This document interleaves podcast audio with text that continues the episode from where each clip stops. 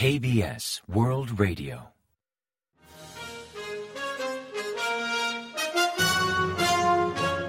Informativo de KBS World Radio.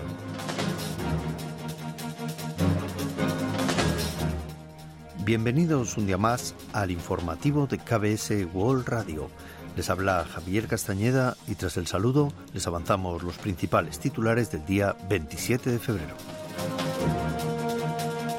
Jun enfatiza la educación y cultura en su discurso de primero de marzo. Fábricas norcoreanas de armas para exportar a Rusia operan al 100%.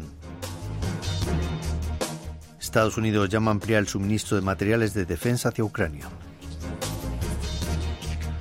Corea del Sur seguirá intentando repatriar a los prisioneros de guerra.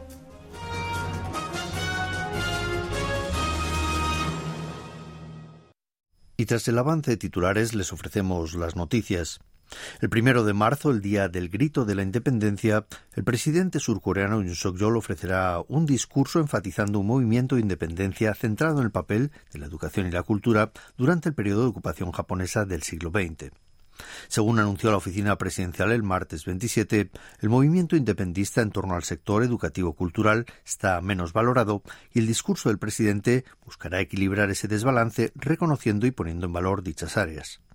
Así destacará el papel de aquellos que coordinaron cursos nocturnos de aprendizaje y aulas de estudio en todo el país y eventos educativos y con medios de comunicación que sirvieron de base al movimiento independentista.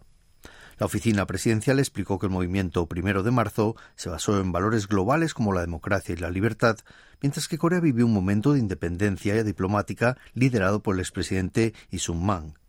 Se espera que en su discurso conmemorativo el presidente Yoon reafirme que el movimiento por la independencia sirvió como base para lograr una nación democrática basada en la libertad y los derechos humanos.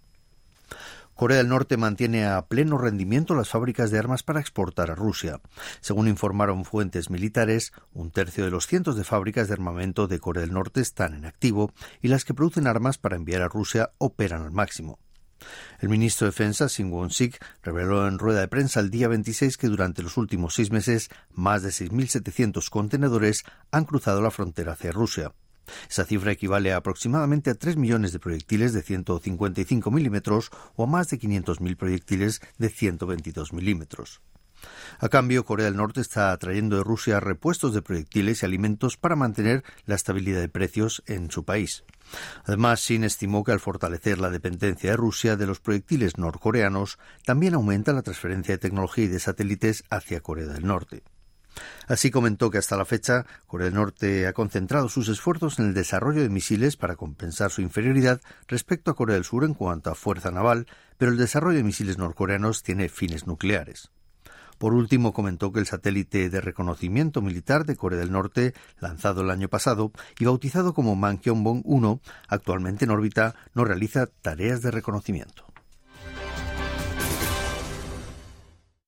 Un alto funcionario del Departamento de Estado estadounidense ha expresado el deseo de Washington de que Corea del Sur aumente su apoyo en defensa hacia Ucrania. Yuri Kim, subsecretaria adjunta para Europa y Eurasia del Departamento de Estado estadounidense, comentó el día 26 en un simposio en línea organizado por el Instituto de Estudios Coreano-Americano que Corea del Sur no solo ha brindado apoyo político, sino también materiales prácticos de defensa a Ucrania, llamando a ampliar dicho suministro de materiales como integrante del Grupo de Contacto de Defensa de Ucrania, que agrupa más de 50 países que apoyan a Kiev. Señaló que Estados Unidos ha enfatizado la importancia de la defensa aérea y que esos más de 50 países aliados comprenden las necesidades reales de suministrar armas de ese tipo. Como necesidad prioritaria, mencionó los proyectiles de 155 milímetros, pues cada soldado ucraniano solo dispone de entre 15 y 20 de esos proyectiles por día. Y Xinhua, embajadora de cooperación internacional sobre derechos humanos en Corea del Norte, ha anunciado que se esforzará por repatriar a los prisioneros de guerra que aún permanecen en territorio norcoreano en contra de su voluntad. La embajadora visitó el día 26 las casas de Lee Bong, de 93 años, y de Kang Hee-jol, de 91 años, prisioneros de guerra de las Fuerzas Armadas surcoreanas durante la Guerra de Corea, y anunció que buscará mecanismos para cooperar con la ONU, países aliados y otros interesados en aclarar la verdad, de cara a repatriar a los prisioneros surcoreanos capturados durante la Guerra de Corea. También se comprometió a buscar formas concretas de ofrecer un mejor tratamiento a los prisioneros de guerra. Itebong se unió al ejército en 1952 a la edad de 21 años y sirvió en el 32 Batallón de la Segunda División. Al año siguiente fue capturado por el ejército chino en la batalla de la colina Bekma y hasta que regresó a Corea del Sur en 2006 llevó una precaria vida como trabajador en la mina de Aoji en Corea del Norte. En tanto, Kang Hee-jol se unió al ejército en 1951 con apenas 18 años y sirvió en la quinta división del ejército de la República de Corea. Pero ese mismo año fue capturado durante la batalla de Imjin y Kapyong y después fue obligado a trabajar en una granja cooperativa norcoreana hasta que finalmente pudo retornar al sur en 2009. Desde la firma del acuerdo de armisticio el 27 de julio de 1953, apenas 80 prisioneros de guerra surcoreanos han podido regresar al país, de los que solo nueve sobreviven. Transcurrida más de una semana de la renuncia colectiva de los médicos residentes para protestar por el plan gubernamental de aumentar el cupo en las facultades de medicina, aumenta la confusión en los hospitales. El Gobierno ha reiterado que la puerta al diálogo siempre está abierta, al tiempo de un ultimátum para volver antes del día 29. No obstante, también anunció que a partir de marzo procederán a suspender la licencia a aquellos médicos que no cooperen. Hasta las 7 de la tarde del lunes 26, un total de 9.909 médicos especialistas presentaron su renuncia en 99 hospitales principales, volumen que representa un 80,6% del total de médicos residentes del país, mientras que 8.939 de ellos se ausentaron del trabajo. Por otra parte, el Gobierno piensa agilizar la ley especial para la gestión de incidentes médicos de cara a aliviar la carga de responsabilidad penal de los profesionales del sector, un requerimiento exigido por los médicos. También anunció que activará un proyecto piloto por el que el colectivo de enfermería aumentaría sus funciones a partir de hoy. Con esta medida, aquellos a cargo de las instituciones médicas podrán decidir, tras consultar con comités internos o jefes de departamento de enfermería, la ampliación de las tareas que dicho colectivo podrá realizar. El gobierno está investigando una empresa sentada en Corea del Sur incluida en la lista de sanciones anunciada por Estados Unidos contra Rusia. El Ministerio de Comercio, Industria y Energía, junto con el Servicio Nacional de Aduanas, están investigando a Tesson International Trade por presunto incumplimiento de la Ley de Comercio Exterior y de la Ley de Aduanas. Tesson International Trade es una empresa con sede en Kimhe, en la provincia de Gyeongsang del Sur, y según informan la dirigió un ciudadano pakistaní.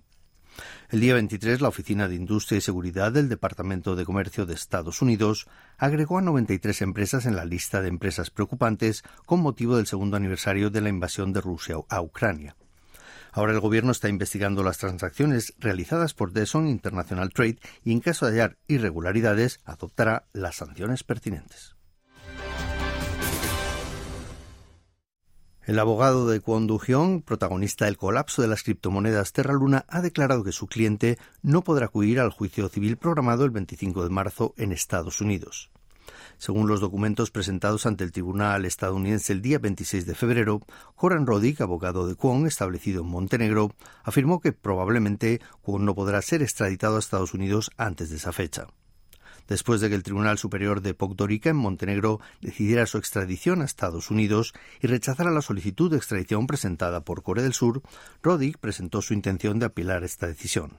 Es sabido que Kwon prefiere ser juzgado en Corea del Sur más que en Estados Unidos, pues la cuantía de las posibles penas por los mismos delitos sería muy inferior. El gobierno metropolitano de Seúl ha anunciado un plan de desarrollo para el suroeste de la ciudad que incluye cambiar el nombre del Aeropuerto Internacional de Kimpo, que pasará a llamarse Aeropuerto de Seúl-Kimpo para reforzar las rutas internacionales. Dicha zona incluye distritos como Kuro, Kangso, Kumchong y Yangchong, relativamente menos desarrollados por estar clasificados como zonas semi-industriales. La intención es transformar radicalmente esa zona del suroeste de Seúl, en primer lugar para mejorar el valor de marca del aeropuerto de Kimpo, pero también para mejorar el acceso a las principales ciudades de Asia al operar más vuelos internacionales. Asimismo, planean flexibilizar las limitaciones de altura en edificios y aumentar el límite de densidad de construcción de 250 a un máximo de 400%. En tanto, y durante este año, prevén crear un centro de aterrizaje vertical en Yoido y también un transbordador de taxidrones en la zona de innovación del aeropuerto de Kimpo. Y ahora pasamos a ofrecerles el pronóstico del tiempo.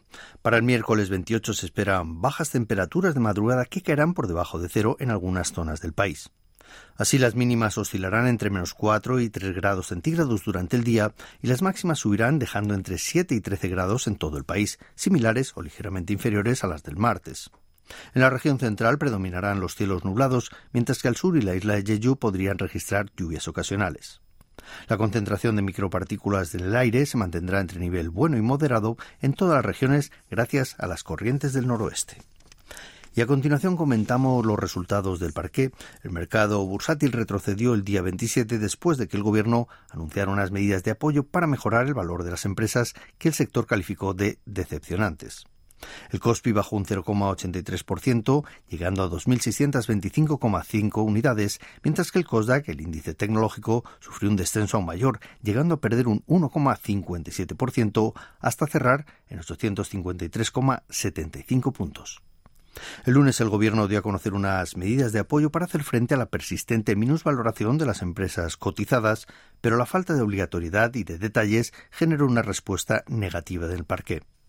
En tanto, en el mercado de divisas el dólar se mantuvo estable y cada dólar cotizó a 1.331,1 wones por dólar al cierre de la sesión, apenas 0,1 wones menos que el día anterior. Y hasta aquí el informativo de hoy. Gracias por acompañarnos y sigan en la sintonía de KBS World Radio.